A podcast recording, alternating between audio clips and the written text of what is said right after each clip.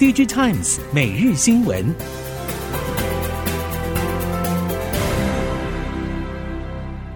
听众朋友们好，欢迎收听 DigiTimes 每日新闻，我是翁方月，现在为您提供今天的科技产业新闻重点。首先带您关心。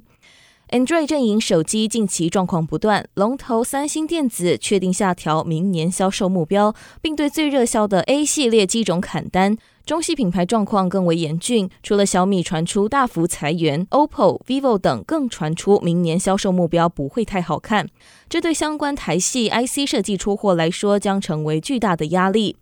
熟悉手机通路业者指出，中系品牌部分机种和型号其实还有相当高的库存无法消化，而且需求不明朗，客户自然对于新机的拉货动能会更为保守。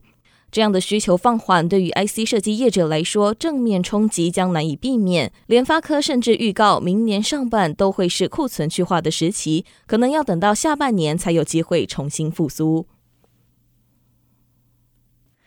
从二零二一年起，包括美国、欧洲、日本和南韩与中国等多家品牌车厂陆续推动电动车新车款。展望明年，产业人士观察全球车市销售，认为车用晶片短缺有所改善，而且地缘政治风险降低之下，预估全球车市销售可以达到至少八千万辆。而在 PCB 领域中，不少台厂锁定车载市场，PCB 龙头臻鼎出产的电动车电源管理板也在先前通过认证，已经供货给电池厂。看好车辆自驾化和自动化，臻鼎购并先锋通讯之后，车载 PCB 出货也将受惠。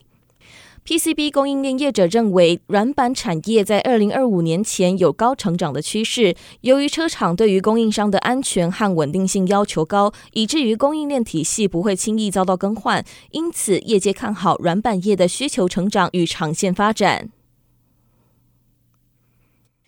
消费性电子需求低迷，冲击 LED 拉货疲弱。LED 封装厂亿光电子表示，今年第四季到明年第一季营运将持续探底，但不可见光 LED 库存接近低点，预期终端客户渴望从明年上半逐渐回温。亿光也指出，虽然今年各类应用领域受到不同程度的需求冲击，但中高阶光耦合器，像是工控、充电桩、机器手背等相对稳健。根据内部先前资料，亿光在今年整体需求衰退之下，还是取得其他原有竞争者的市占比例。展望明年，亿光看好 Mini LED 车载背光及中高阶光耦合器的需求稳健成长，不可见光产品将呈现双位数成长，消费性电子及手机则可望小幅成长。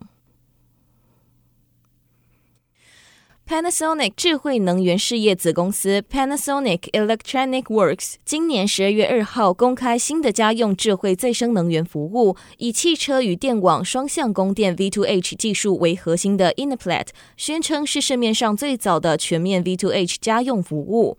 由于日本的家庭太阳能发电系统售电优惠价格政策结束，签约卖电不再保证有赚，因此现在日本家庭太阳能发电系统都会提供搭配储蓄电池，或者把电池容量四十一千瓦小时起跳的电动车当储蓄电池用的 V2H 系统选项，白天储电，晚上用，鼓励民众继续参与再生能源与智慧电网建设。但电动车是交通工具，当电池使用却不驾驶，又是另一种浪费。而 inaplet 提供选择弹性，拥有不错的卖点。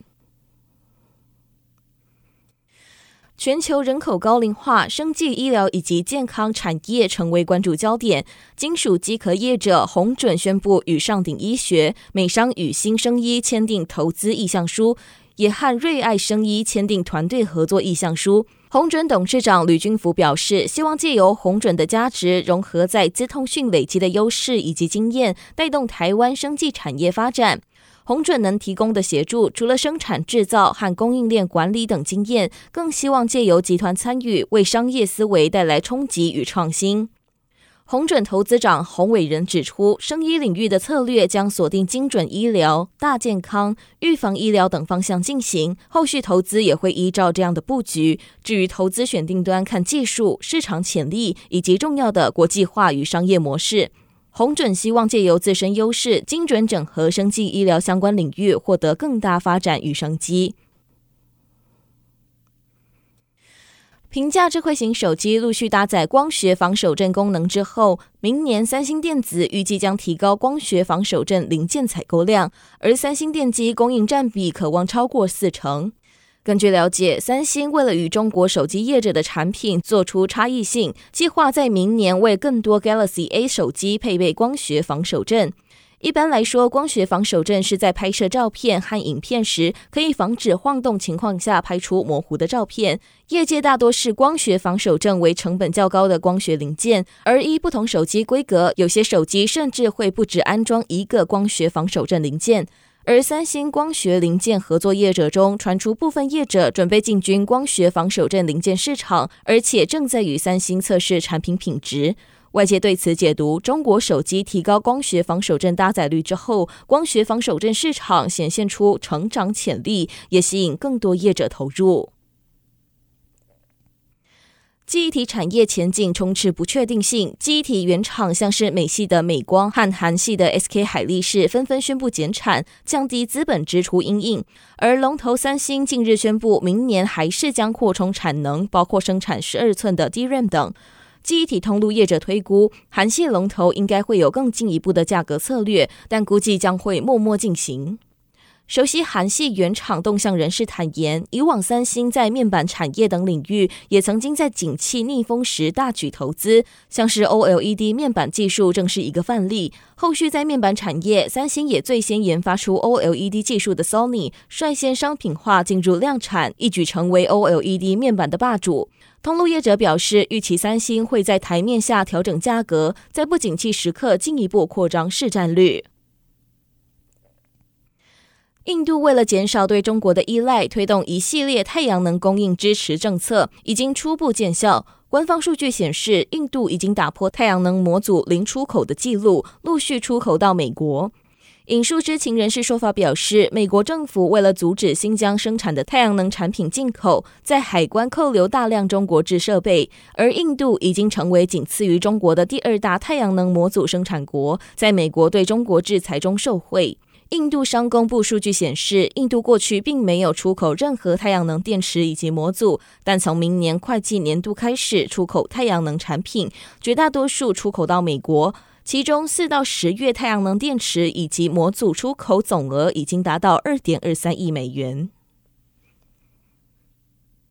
苹果正在研究如何将陀螺仪加入扩增实境眼镜中，以持续提供触觉的反馈，让佩戴者有身临其境的感觉。根据报道，苹果新取得的用于穿戴装置的陀螺仪进动引擎专利显示，苹果计划使用触觉技术为提升 AR 体验方面迈出一小步。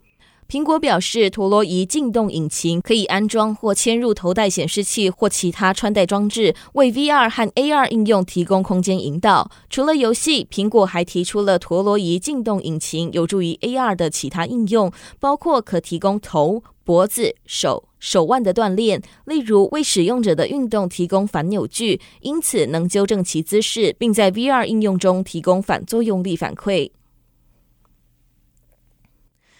今年美国消费性电子展将在一月五号登场。主办单位美国消费者技术协会市场研究副总裁指出，美国消费性电子展与世界艺术与科学学院合作，将全人类的安全议题作为展会主轴。在这样的架构之下，许多科技产品与运输科技、永续环保相关，Web 三也首次被列入展会主题。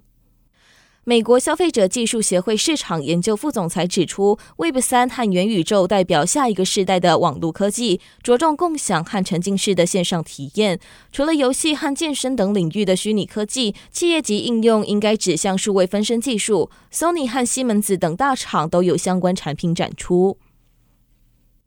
以上新闻由 DigiTimes 电子时报提供，翁方月编辑播报。谢谢您的收听。